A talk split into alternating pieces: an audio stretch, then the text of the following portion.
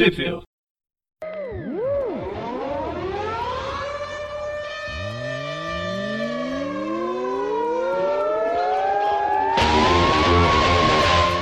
Bem-vindos a mais um Tweepville. Eu sou o Presto. Eu sou o João. E hoje a gente vai falar sobre um dos arcos finais. Ainda não é o último, mas um dos últimos arcos do Dan Slott. Que aqui ele vai, vai dividir um pouco do roteiro com o Christus Gate, né? É o nível de alerta, nível de ameaça vermelho. Christus Gate, que eu, que eu gosto bastante, eu acho um ótimo roteirista. Eu gosto bastante das histórias dele, mas acho que ele é muito pouco valorizado. É, colocam ele para para preencher buraco, né? Mas eu acho que ele é melhor que muito roteirista reconhecido, principalmente no universo do no universo do Homem-Aranha, né, que participa. Assim, pelo menos no, aqui na, na, na Marvel. Na DC ele já, já, já teve outros trabalhos na Dark Horse, na White Storm. Ah, ele fez Buffy. Grande série de quadrinhos. Pô, eu queria que fosse, que, que publicassem aqui. Eu gostava da. da eu, eu compraria. Se, se publicasse aqui, eu compraria toda Buffy e Angel. Caramba. Pô, eu gostava pra caramba da série. Eu tenho uma amiga que ela é muito fã também. Só que é, você precisa ver minha decepção quando a, a, terminou a quinta temporada de Angel e não ia ter a próximo, o próximo episódio. A gente ainda, eu não estava ainda acostumado com essa coisa de série ser cancelada sem final, sabe? Era 2004, 2005. Eu fiquei esperando, não, era na Fox ainda, você assistia na televisão. Não, vai vai ter depois das cenas aqui, depois dos créditos, vai ter alguma coisa falando que vai continuar, não sei quando. Tô lá esperando até agora, uns 15 anos esperando. Pobre menino Presto não sabia que as coisas eram canceladas. É, pois é, cancelado sem terminar. Depois, depois aprendi, várias séries que eu gostava eram canceladas. Incrível. Mas a gente não tá falando, não vai falar sobre Buffy, a gente vai falar sobre o espetacular Homem-Aranha, que eu já, já falei que é o esse, esse, esse, mini arco, né? Nível de ameaça vermelho. É um mini arco que vai ter três edições só. Amazing Spider-Man 794, 795 796. Foi lançado nos Estados Unidos entre março de 2016, março de 2018 e o último número, peraí que eu tô com a revista nacional, então tem que achar a página, e abril de 2018. Né, a revista era quinzenal, Amazing, mas para não ficar falando só sobre isso e a gente fazer um podcast de 15 minutos, a gente vai fazer um podcast de 20 minutos colocando duas anuais. A anual de 2016, um trechinho dela só, e a, a anual número 42. Também as duas têm histórias completamente independentes. A anual de número 42 é de 2018. É, para você ver que não importa quando que ela foi de, de quando que ela foi lançada. Né? Na verdade está dentro do, do mesmo do mesmo mês, do mesmo mês. Essa a anual número anual de 2016, ela não foi lançada aqui no Brasil, pelo menos eu não lembro de não lembro nem consegui encontrar uma referência. Mas a, todas as outras elas foram lançadas na edição Espetacular Homem-Aranha número 27 de janeiro de 2019. Então, quem quiser acompanhar, pode pegar a revista. Tem até o Homem-Aranha contra o Loki na capa. Então, vamos começar falando da Amazing 794. Aqui, como eu disse, tem o Dan Slott com o Christus Gage. O, os desenhos tão, são do Stuart Immonen. Arte final do Wade, Wade von Graubadger. Meu alemão não é muito bom, assim como o meu inglês e qualquer outra língua, assim como o português. As cores do Martigra, Martigrácia. Isso aí. Não sei. Verdade, que é uma contextualização? Ah, se tiver perdeu... contextualização é com você, porque eu não tô, não tô ligado do que acontece na mensal do Homem-Aranha faz tempo. Basicamente, o Peter perdeu as, as empresas, ele tava dormindo no sofá da, da Arpia, e eu não lembro se é nessa edição que ele vai perder o sofá da Arpia também. uh, e teve o primeiro arco do Dan Slott pós-Guerras Secretas, o Homem-Aranha, que estava com aquele super tecnológico, todo mundo te zoava, que era o, o Homem-Aranha de Ferro, ele lutou contra o Zodíaco. E aí no final da, desse arco, o Escorpião, que era o, o, o, o chefe do Zodíaco, né, desse grupo criminoso Zodíaco, ele conseguiu fazer o que ele queria, que era ir para o futuro. E agora essa revista ela se passa um ano depois e é justamente quem a gente vai encontrar na história. Mas vamos começar. Muito bem. A história começa no fundo do Oceano Atlântico, numa base, numa num lugar onde tem algumas coisas presas, como se fosse um cofre, como uma prisão. A gente vê que tá preso lá um negócio chamado Chave do Zodíaco. A gente tem chegando dois, duas pessoas que estão trazendo uma mala. Parece que, que um superior falando com elas. A gente vê que essas duas pessoas que trouxeram a mala estão cheias de bombas de. Como é que é pumpkin em inglês? Eu esqueci. Em inglês não, em português. É. Abóbora. Abóbora. Bombas abóboras na, na mala e começa a explodir o lugar. Aí a chave do Zodíaco ela se liberta lá da prisão dela e sai, sai do, do lugar onde ela estava presa.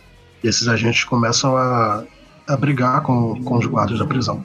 É, aqui a gente está no período pós-Guerra Guerra Civil 2, né? Então a Shield já perdeu toda a sua, a sua pouca. Ninguém acredita mais na Shield, né? E, bem, a chave do Zodíaco vai brincar de ir até a Lua. É, ela faz o, o, movimento clássico do Batman, que é parar em frente à Lua. Isso, isso. O movimento do Batman. Eu sabia que tinha alguma coisa na minha memória, mas não lembrava do que que era. Obrigado, é. não, não fui eu que fiz a referência a DC, mas pode não, ser. Não, tranquilo. Aí a gente corta pra Greenwich, na Inglaterra, onde tá o Homem-Aranha, a Bob Morse e o pessoal do, do Laboratórios Horizonte com, com uma geringonça em frente a, a, uma porta que vai, que vai abrir, que é por onde o escorpião vai, vai sair desse ano depois que ele ficou preso. E aqui na edição nacional, a, a Carol, né, a Carol Pimentel, que é a editora, ela dá um, um lembrete que isso aqui aconteceu em espetacular Homem-Aranha número 6. E a gente tá na 27, então faz dois anos. É, então na, na, cronologia da Marvel do Brasil ele ficou preso dois anos. Não, não, mas isso aconteceu no, nos Estados Unidos também, né? Porque pensa bem que a, nossa, a cronologia dos quadrinhos funciona de forma completamente bizarra. O tempo lá passa de uma forma difícil de se medir. Mas aí a, a porta acaba abrindo, ele realmente sai do, do confinamento dele.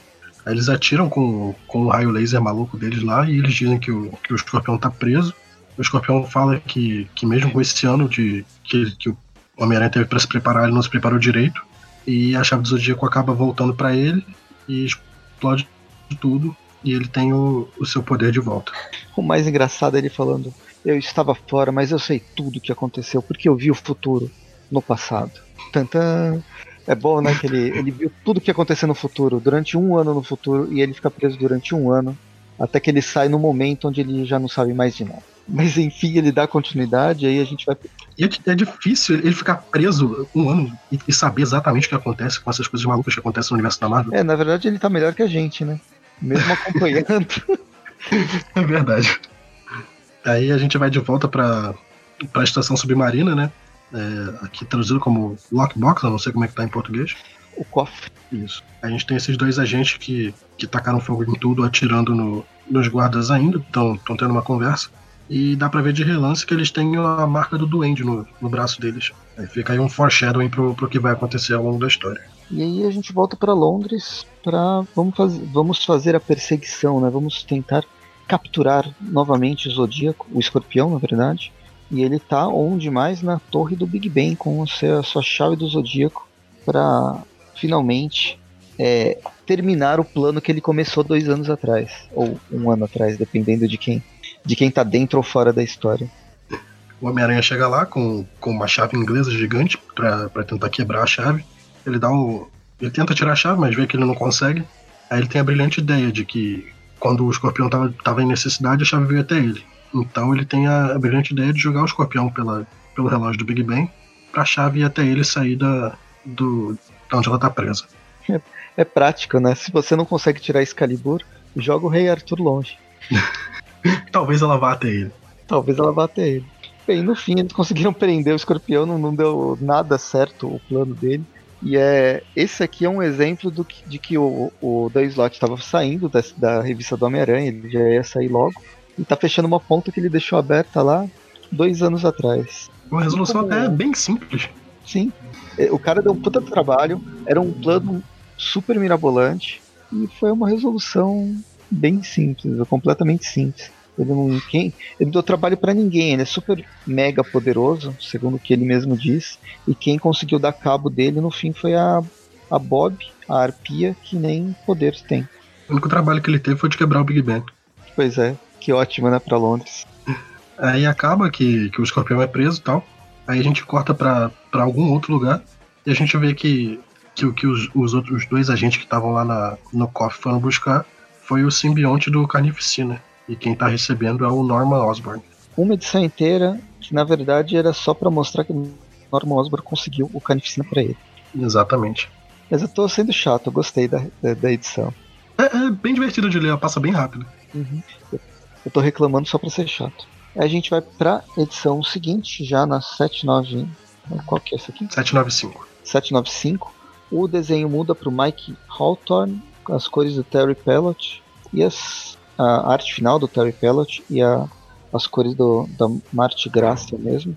É um desenho. Ele, ele muda mesmo, né? tem um traço diferente. Sim, sim. Eu, mas eu tô, tô gostando dos dois. Eu acho engraçado que as cores também elas estão elas estão adaptadas para esse desenho. O Marte Gracia ele fez é o mesmo colorista, mas ele fez um trabalho diferente de coloração para esses diferentes desenhistas, mostrando um domínio interessante. Que é difícil você perceber a, a presença do colorista, né? Uhum. Ou a, a, a, como que o colorista é, pode ser versátil. Ele pode ter ideias e tal, mas a, ver a versatilidade é, é justamente nisso. Você tem um mix onde duas revistas, uma atrás da outra, com a mesma pessoa, ela é completamente diferente. Sim, essa revista em específico eu gosto bastante porque ela tem umas coisas muito brilhantes, muito chamativas, eu achei bem, bem legal. Uhum. Bem, aqui a gente vê que o, o Peter ele tá numa situação temporária, né, num apartamento temporário, foi realmente expulso do, do sofá da Bob. E aqui é o Homem-Aranha tentando se, se readaptar a não ter dinheiro não ter dinheiro, acho que inclusive para fazer fluido de teia, né? Pegando um, um, uma carolinha no metrô. E eis que ele é observado pelo, mestre mago supremo. mago, mago supremo da, da Marvel. A gente corta pro, pro apartamento da Bobby Morse e ela, ela recebe a ligação da Tia May, convidando ela e o, e o Peter para almoçar, pra, pra ver o que, que eles estão fazendo, o que tá acontecendo e tal. Só que a tia May não sabe ainda que eles não estão mais juntos. Aí a Bob fala que vai ser um, um almoço bem constrangedor para todo mundo. Típico. O Peter estava indo pro Clarim, o trabalho dele. Ele, a, a, nesse momento ele está trabalhando como o editor do, da, da área de ciência, né? Só que ele nunca aparece, é sempre assim. E de repente chega um corvo com uma carta, deve ter vindo diretamente de Game of Thrones. Foi um daqueles, um dos, uma das mensagens lá que o o Maestre Eren. Ah, qual que é o nome dele? Aquele careca que foi morto pela. pela Varys. Daenerys, o Varys. Acho que é uma carta do Varys falando que, o, na verdade, o Jon Snow. O Jon Snow é Targaryen. é Targaryen. É, é, engraçado que até uma das personagens fala que, ah, nossa, ele tá com muita pressa. Parece que ele foi ou aceito em Hogwarts ou. Ou convocado em Porto Real. Isso. Foi mais ou menos isso, né? Bem, ele vai, sai correndo lá pro, pro. Esqueci o nome da, da casa lá em inglês. Sanctum, Sanctum Santorum. Sanctum Santorum. Ele não é atendido pelo Wong, ele é atendido pela Zelma. É uma personagem. Quem não está acompanhando o Doutor Estranho é uma aprendiz bibliotecária que está ajudando o, o Doutor Estranho a arrumar os livros dele na estante. É bem, é bem divertida essa, essas últimas fases do Doutor Estranho com os poderes mágicos mais fracos e, na verdade, completamente fora de controle. A magia está fora de controle no universo Marvel. E, bem, eis que não encontra nem, nem o Wong, nem o Doutor Estranho, Stephen Strange, Strange, porque o novo mestre da magia é o Loki. Eu achei muito legal isso. E aqui a gente tem um Loki já é, transformado, assim, modificado principalmente por causa da presença dele no universo cinemático da Marvel, né? É um mais um anti-herói do que um vilão. Isso já vem de um, de um tempo, acho que, um, acho que desde 2000, 2015 pelo menos, o Loki já se transformou bastante. É, já tem alguns bons anos que, que o Loki tá indo para cima e para baixo. Ele virou criança, depois ele virou adolescente. É, uhum. E aí ele tá no meio dessa fase de, de jovem adulto e agora ele é o Mago Supremo. E para quem quiser saber mais, Doutor Estranho 381. Nesse momento era inédito aqui no Brasil, segundo a Carol. Mas ele foi lançado acho que no mês seguinte, no, no especial do, do Doutor Estranho, isso aqui já, já foi até mostrado. Enfim, aí a gente tem o porquê do, do Loki ter chamado o Homem-Aranha, porque ele diz que, que ele tá devendo uma pro Homem-Aranha e ele não quer, não quer ficar em débito.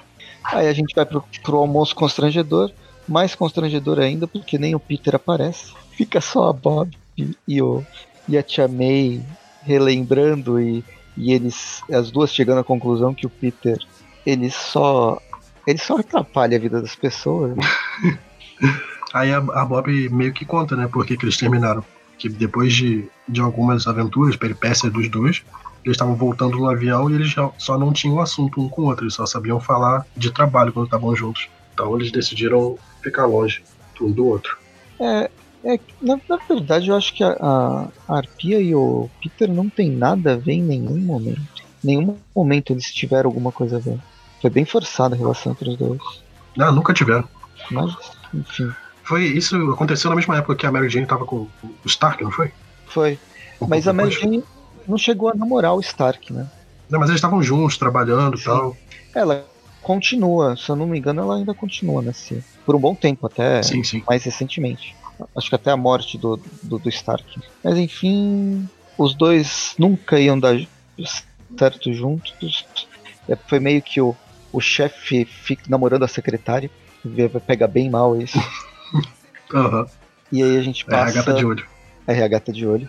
Bem, RH tá todo tá de olho e tá processando o Peter até a décima vida dele, né? Esse é só mais uma para ser processado.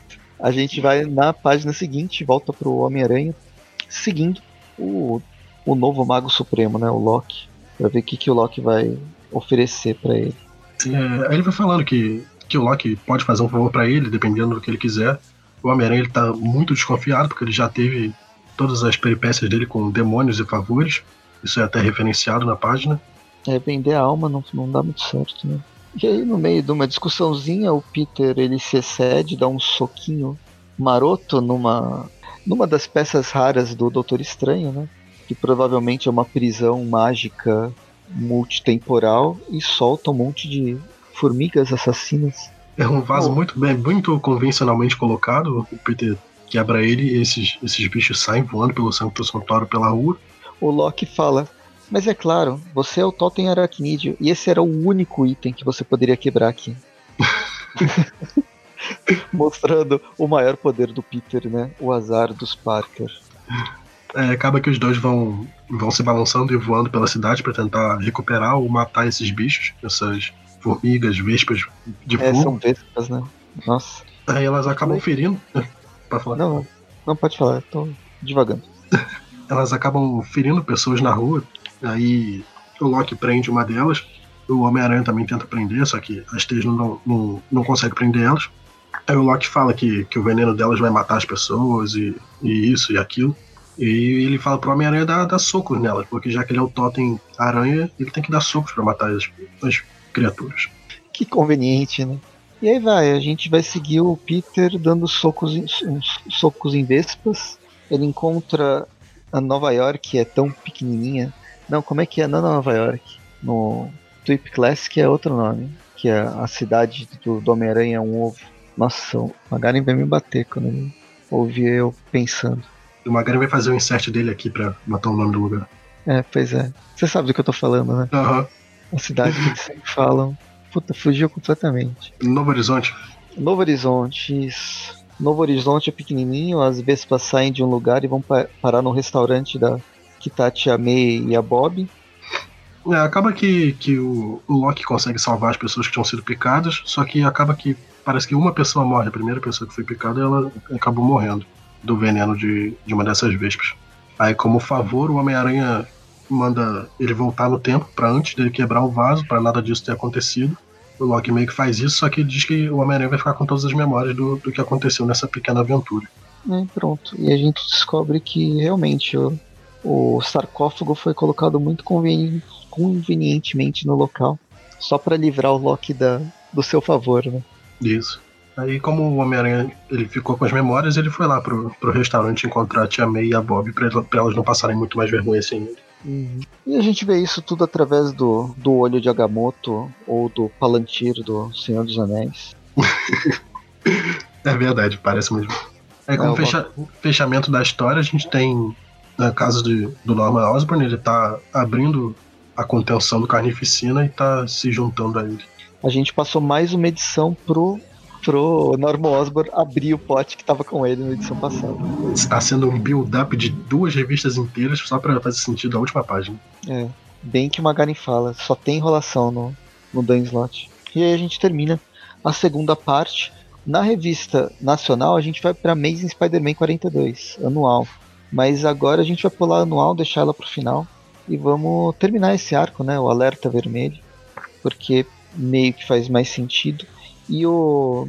Né, até para fechar o arco, as outras duas histórias dos anuais elas são independentes. Nessa terceira parte da Amazing Spider-Man 796, ela vai passar vai passar imediatamente depois da Corporação Venom também. Então, Ou link, link aqui para você ouvir Corporação Venom antes de ouvir esse cast. Ela vai trazer elementos da Corporação Venom. E a gente começa justamente com um spoiler: o Flash Thompson com a roupa do Anti-Venom. Ou o Anti-Agente Venom, né? É, aquela, é a roupa do Agente Venom em, ao contrário, lá em negativo. Ele tá evitando um assalto do Boomerang.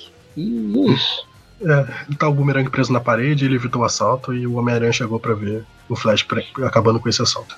É, e o Flash dá uma de, de paladino, né? E ele cura todo mundo aqui. A arte. A arte é a mesma, né? Da, da edição anterior. É, é, o, é o Mike Hawthorne, arte final do Terry Pellot, mas tem o Ken Smith também, e as cores mudam. Aqui as cores são do Eric Arciniega, não é o Eric do Aracnofan. Aí depois que, que o Flash acabou com, com o assalto do Boomerang, a gente tem o Peter recebendo a ligação do Jameson. Agora que o Jameson sabe. Não, mas antes, é. antes você tem que ressaltar que o Peter tá triste, né? Assim, completamente depressivo. Como assim o agente Venom surgiu ontem? Porque todo mundo gosta dele, ninguém gosta de mim. Mas enfim, aí ele recebe o, a ligação do, do, do, do JJ. O JJ que sabe da identidade do Peter, durante Isso. aquela saga, o, aquele grande arco do Zidarsky, do Chip Zidarsky que fez é, Peter Parker The Amazing Spider-Man. Foi, foi é a revista do é a revista do Peter Parker lá como um principal, que é uma revista secundária do universo do Homem-Aranha. Foi, eu não lembro se foi na edição 300 do legado que ele descobriu a identidade do Peter, mas foi nessas edições anteriores que já apareceu quando era publicado ainda na, na, na Espetacular Homem-Aranha, na mensal nacional. Os últimos dois, dois arcos do Zidarsky foram publicados mais recentemente em encadernados, até para acelerar tudo. Mas enfim, depois desse paralelo, esse parênteses enorme, a gente volta pro, um, pro JJ é, enchendo o saco do Peter. Sim, eles conversam e depois a gente troca para um café e a gente vê que o Flash Thompson foi encontrar com a Liz Allen, a dona da corporação Alchemax. Ela diz pro, pro Flash que ela viu tudo, que tinham várias câmeras na Alchemax, então ela sabe que o Flash é o Anti-Venom. E ela tá falando que tecnicamente ele é propriedade da Alchemax. O que é uma puta de uma de uma ideia completamente capitalista, né? Não, você tá usando um iPhone, então eu sou o seu dono. Eu tenho é, é tipo propriedade isso. de tudo que você pensa, de tudo que você escreve e de tudo que você é. Mas enfim, esse é o planeta que a gente vive. Né? A gente vai pro Clarim Diário. O Peter tá organizando como um editor. De vez em quando ele fala, ele tenta fazer a nova direcionamento, né? Tipo, o Peter foi contratado para ser um editor de ciência, então ele tem que toda semana trazer uma matéria nova. Afinal, a folha de ciência precisa sair dentro do Clarim Diário. E aí uma das ideias dele é falar sobre a nova fonte energética que o, ah, quem que é? Quem... Ah, aqui um cara tá fazendo. É um. É, é, é da Alchemax, a nova fonte energética que a própria Alchemax está testando. Nível Star. Nível Tony Stark ou Elon Musk. É, tem alguma coisa a ver com foguete. Como? Tem alguma coisa a ver com foguete. Sim. Mas o lance é que, como ele é amigo da, da Liz Ellen, na verdade todo mundo está se aproveitando que é amigo da Liz Ellen Embora a Liz Ellen tá se aproveitando de todo mundo também, então não sei quem que é o vilão da história. É, na verdade, ninguém é amigo da Liz. A Liz agora ela é empresária, então ela não é amiga de ninguém. É, pois é, literalmente. E aí ele resolve levar todo mundo para esse teste do, do, da Alchemax, teste do, de combustível da Alchemax. Chegando lá, eu, Peter acaba encontrando a Mary Jane, que por algum motivo ela tá aqui, que ela ainda tá trabalhando nas indústrias Stark, então ela tem que é, saber o que os inimigos dela estão fazendo. É uma, é uma demonstração aberta, né? Então várias empresas vão, vão ver o que está acontecendo. E aí a, a, a Mary Jane é uma das selecionadas. Aí meio, vira meio que uma reunião de ex-alunos. O Flash Thompson aparece também. A Alice pediu para um apoio moral. Uhum. A gente sabe apoio moral na base da coerção. Na base do você trabalha para mim agora? É, e eu não preciso te pagar nada. Tá? A gente vê uma participação do, do carteiro do, do Quarteto Fantástico levando levando negócio de energia pro esse tubo para ser o, o, tubo de teste. E no meio antes de começar na, na verdade o teste né aparece todo todo os, os duendes a, como é que chama? A, duendes macabros é não eu ia falar tribo do duende não é uma a gangue dos duendes que prestam. que estão recebendo ordens do rei do duende, que é o Norman Osborn. Exatamente. Mas e eu vou dizer que eu tava com saudade desse duende, desse duende macabro, Phil Ulrich, que eu, eu sempre gostei do design dele, achei sempre muito legal. Tava com saudade dele. Eu, eu gosto, eu gosto mais ou menos. Ele apareceu bastante um tempo atrás, só que eu gostava, eu não entendi muito bem essa transformação dele de uma, de uma pessoa comum para um vilão. É, eu lembro dele como Duende Verde, bonzinho no, durante a fase da saga do clone e tal. E aí ele teve. passou por várias coisas que muito, muito não foi publicado aqui no Brasil. Mas ele realmente enlouqueceu completamente. Eu sei que é por causa do soro do, do Duende Verde. Mas eu não gostei dessa transformação dele. Porém, tirando o fato do Phil Yurik, o personagem, esse Duende Macabro, eu acho legal. A, trans, a, a construção desse Duende Macabro. Talvez se fosse uhum. outro personagem ia me incomodar menos. Outro, outra pessoa por trás da máscara. E essa específica, essa roupa nova, eu também achei meia. Nhé. Eu gostava da anterior. Era mais legal que ela era mais laranja. Essa tem muito cinza. Essa é muito robótica, né? É, sim. Não sei se perde um pouco da essência do, do que eu conheço do doente. Mas enfim, ele vem atacar com tudo e aí os, os super-heróis eles tem que fingir que, não, que eles estão fugindo da, da raia para se transformar no, nas suas contrapartes super-heróicas mesmo. Isso. E aí Homem-Aranha e Anti-Venom contra doentes. Em paralelo, a gente vê que o Norman Osborn está brincando com o seu novo simbionte. E digamos que isso não faz nada bem para quem está próximo dele. Verdade, ele está tá vendo até onde ele pode chegar com, com, esse, com esse brinquedo novo. A gente volta para a briga do, dos doentes contra os aranhas. A gente vê que, que o Phil que tá lá para pegar alguma coisa, tanto que ele corta o braço do, do carteiro do Quarteto Fantástico para abrir um outro, um outro cofre. É bom que é um corte seco, né? A espada dele funciona quase como um sabre de luz. É, porque a espada pega fogo, já, já corta e cauteriza. Uhum. Aí tem uma mão sozinha aqui, tipo Evil Dead, brincando de um lado pro outro a gente vê que o, que o Antivenom pega a mão para tentar botar de volta no braço do, do guarda, já que ele tem poderes curativos, enquanto o Peter leva uma rajada de, de risada sônica do Duende Macabro. E adivinha aqui que é mais irritante do que uma risada sônica? O JJ no telefone.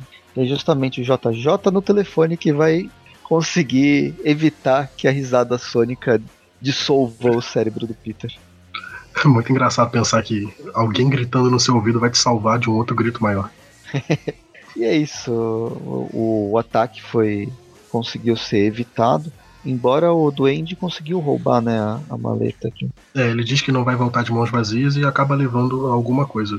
Que a gente não sabe o que é, que fica no formato de uma maleta.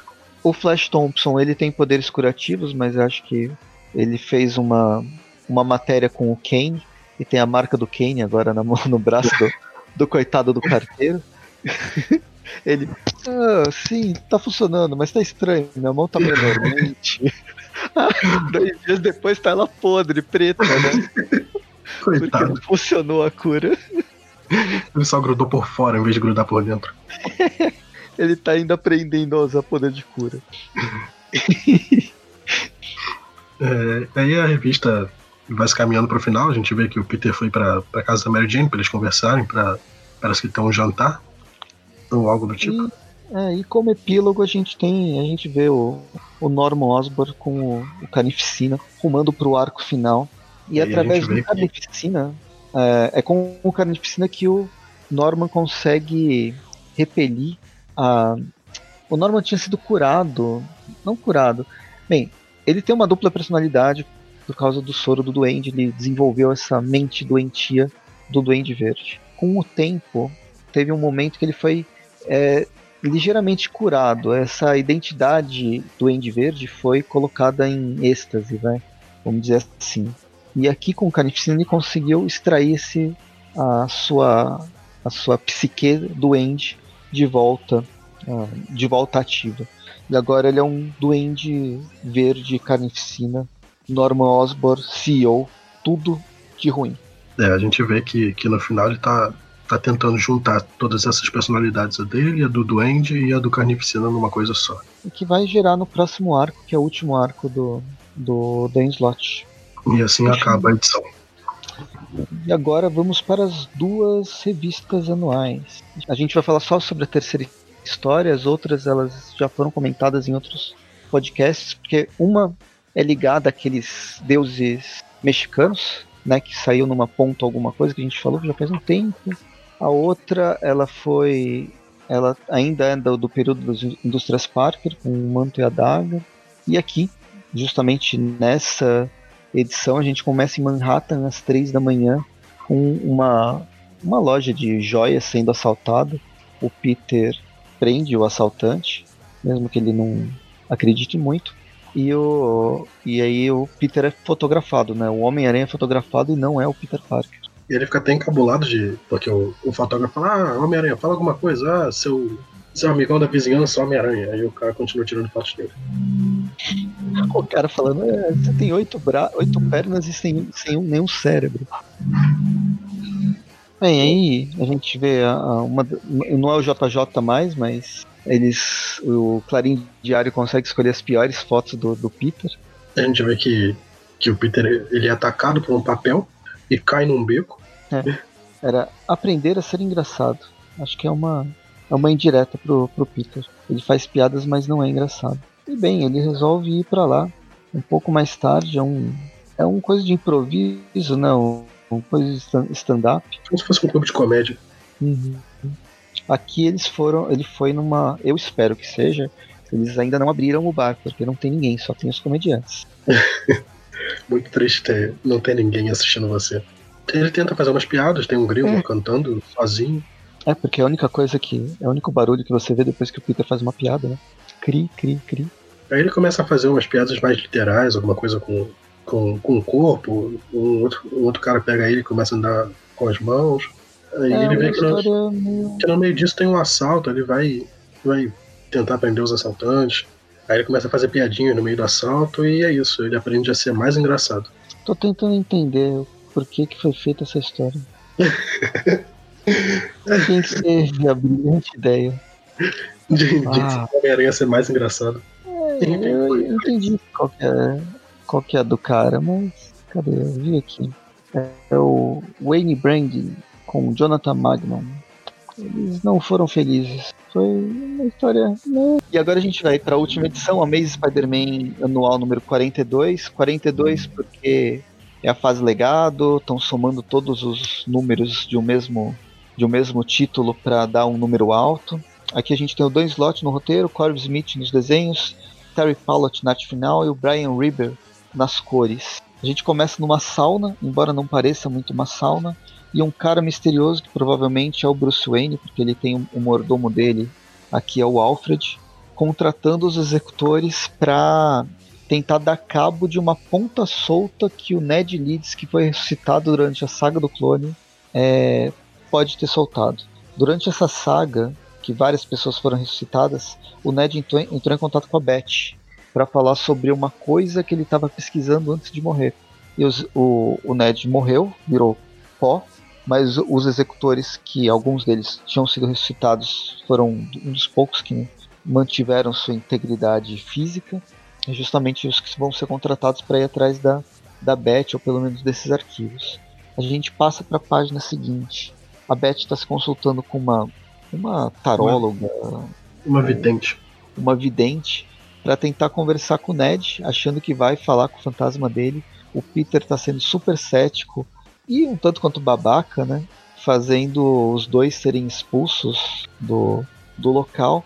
E aí, quando a Beth tá brigando com ele já do lado de fora da clínica da Madame Minha aqui, o Peter parece que viu alguma coisa num beco e desaparece. Nisso ele vai atrás, correndo como Homem-Aranha, atrás desse fantasma do, do Ned Leeds, ou possível fantasma do Ned Leeds. Não encontra, porque todo mundo aqui tá brincando de Batman, para desaparecer e a gente vai para o dia seguinte, já no, no restaurante perto da prefeitura, onde a Beth almoçava com o Ned. Aí já no Clarim Diário, o, o Peter está muito desconfiado da Beth indo atrás desse, dessa história do Ned Leeds. Acaba botando um rastreador nela só por segurança, para saber o que ela vai fazer. E acaba que cada um vai pesquisar uma coisa diferente. Porque afinal ele, ele manda. Ele coloca rastreador em todo mundo que ele confia, ou seja, ninguém, né? não, não é à toa que ele não tem amigos. Mas, vai, vamos dar um. Vamos quebrar o galho. O Peter, ele tem poderes aracnídeos, a Beth não, e ele tá preocupado com a amiga dele. A última pessoa que pesquisou esse caso morreu. Foi o próprio Ned Leeds. Bem, e aí eles vão eles vão para a universidade, né? Vão fazer a, a, pesquisa, buscar os passos que o próprio Ned tinha, tinha feito. Acaba que, a, que o, os executores acabam encontrando a Beth, é, tomam ela de refém, junto com, com a dos professores da faculdade, e o Peter acaba enfrentando todos eles, como o Homem-Aranha. Aí tem uma briga, soco pra lá, soco pra cá. Ele salva a Beth a pesquisa, claro, que vai tem, tem alguma coisa a ver com fundos de pensão e tal. É, e todo o crime de Nova York é concentrado numa pessoa com grande gravidade. Então eles vão atrás do senhor Fisk, não o cara da idioma da, da escola da escola de inglês. da escola de inglês, mas o prefeito de Nova York, Wilson Fisk, ex-rei do crime. Eles têm inclusive a ajuda daquela amiga da Beth, nos arquivos da prefeitura. A Beth acaba encontrando com, com um senhor, que eu não sei quem é, que acaba ajudando ela a escapar por uma, uma saída secreta dentro de um bueiro, dentro do, do lugar. Eles vão para o que parece umas catacumbas embaixo da prefeitura. É o Prescott. Ele é o, um dos contatos do Ned Leeds. Isso, eles acabam saindo por lá, por, essa, por esse lugar secreto. Só que eles são emboscados lá embaixo pelos executores. É, você pode ver que é, é, esses túneis, vários filmes, quadrinhos, livros vão falar desses subterrâneos escondidos de Nova York, como várias é, estações de metrô que foram utilizadas há muito tempo e algumas que nunca foram utilizadas e outras ainda que foram feitas só para para fuga do, dos presidentes ou de pessoas bastante importantes. E se você ver lá no cantinho, deve dar para encontrar o, aquele vagão dos pais do Peter, do Amazing Spider-Man. Amazing Spider-Man 2? Do filme, né? Provavelmente tá por aí. É, caramba. Aí a gente tem a Beth presa, junto com o professor da faculdade, junto com o cara que ajudou ela. A gente aparece o cara que tava por trás disso tudo. Que parece o Bruce Wayne, só que um pouco. É, ele realmente parece o Bruce Wayne. É o Ernesto Carnelli. É a, a, a Beth. Eu tô pesquisando tudo isso, mas desculpa, quem é você? Ernesto Carnelli, líder oculto do braço sombrio da Mádia, a submáfia. É, é, o, é o secundário do terciário da máfia da, de Nova York. Tipo. Nossa, é, é uma, um braço da máfia dentro da submáfia. Ninguém quer nem saber dele. Coitado do Ned Leeds morreu gratuitamente. E de repente a gente percebe que o vagão, o vagão do Peter Parker, dos pais do Peter Parker, ele ainda está andando. É, ele tava lá e tava funcionando mesmo. Executores e esse Ernesto Carnelli, eles vão, eles fogem. E acaba que o, o Peter entra por esse, por esse subsolo para libertar todo mundo e vai atrás do, dos executores do Ernesto. O, a Beth e o pessoal que estava preso conseguem sair de lá por, por um bueiro e o Peter começa a brigar com o pessoal lá dentro do trem. É, o lance que. Agora, peraí todo, toda a pesquisa ela estava voltada para uma certa estátua que tinha sido construída na, em Nova York. Tipo, e daí? É só uma estátua, né? Mesmo que seja um desvio de verba, quanto desvio que possa ter. pode ter acontecido. A estátua é da versão mais jovem do Ernesto Carnelli, que é bem egocêntrico, mas ela, ela foi construída com um metal super, é, super explosivo que eles querem, o Ernesto quer explodir a estátua inteira. Porque aí ela vai, ele vai matar um monte de gente, vai destruir a prefeitura, provavelmente destruir inclusive o rei do crime, quem sabe.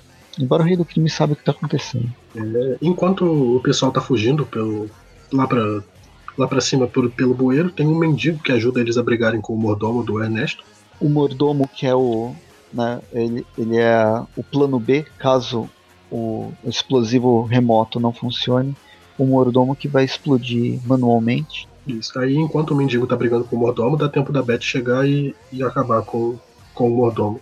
Enquanto isso está acontecendo, o Peter consegue prender todo mundo, tanto que no próximo quadrinho a gente tem a, a Beth escrevendo a história dela e o pessoal todo mundo preso, a estátua sendo recolhida e no lugar dela sendo construída, foi construída um memorial ao Ned Leeds, porque foi ele que deu início a toda essa investigação.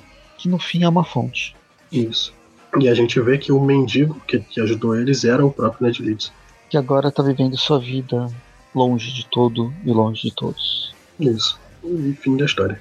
O Peter até faz, faz uma referência zoando com a.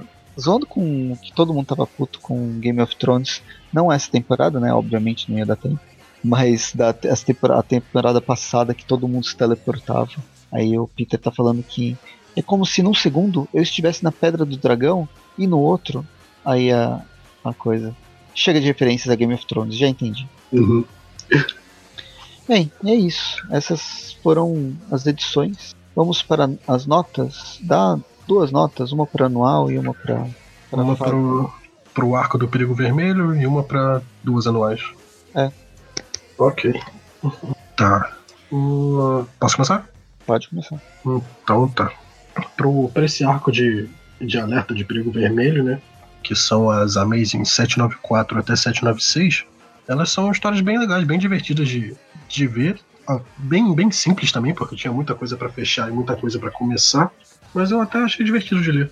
Eu gostei do, desse build-up que tá tendo do Norman Osborn com, com o simbionte do Carnificina.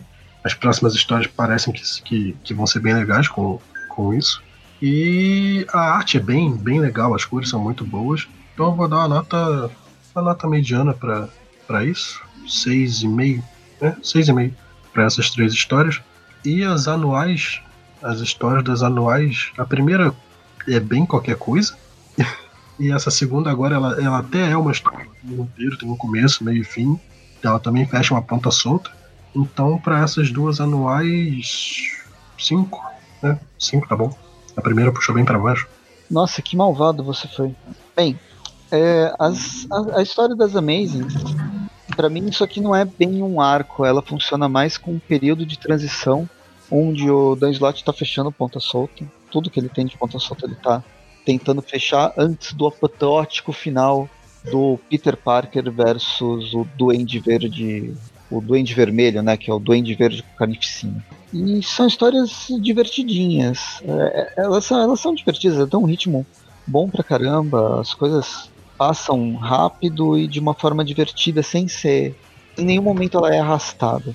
Então, gostei, gostei da arte, mesmo com a diferença de, de artistas, não, não tem nenhum artista que, que me incomode. Então, vamos ver.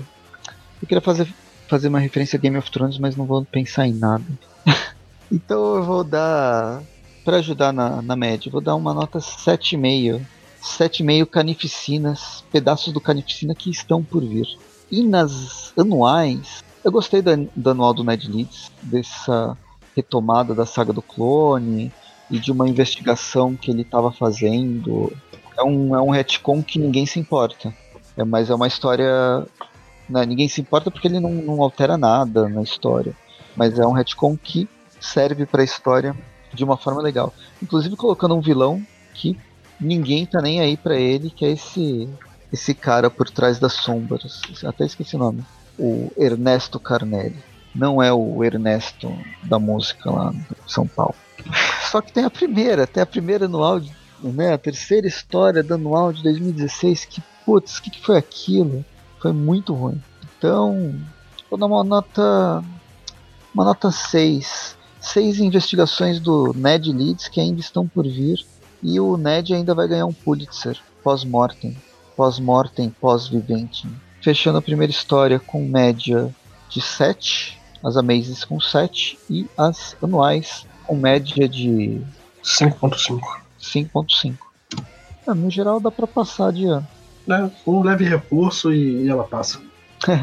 E é isso, se não fosse as anuais, a gente ia ter uma, uma revista um pouco melhor. Não que fosse grossa, grande coisa, mas ok. E a gente se vê no próximo episódio. Acompanhe o, o Aracnofan no site, no Facebook, no WhatsApp, no Instagram, no Twitter, no Padrim, no YouTube, no Twitter. Acho que são esses. Não sei se eu esqueci de algum. Mas em qualquer outro que aparecer por aí. Principalmente nos feeds, né? Porque o que mais tem o Aracnofan são os podcasts. São dois por semana. Às vezes é até mais, mas no geral são dois por semana. Tweepcasts no final do mês. Tweep Views todas as quartas e sextas. O Classic na quarta, o View mais atual, nem tanto assim nas sextas. E é isso aí. Até mais. E boa noite. Tchau, gente. Boa noite.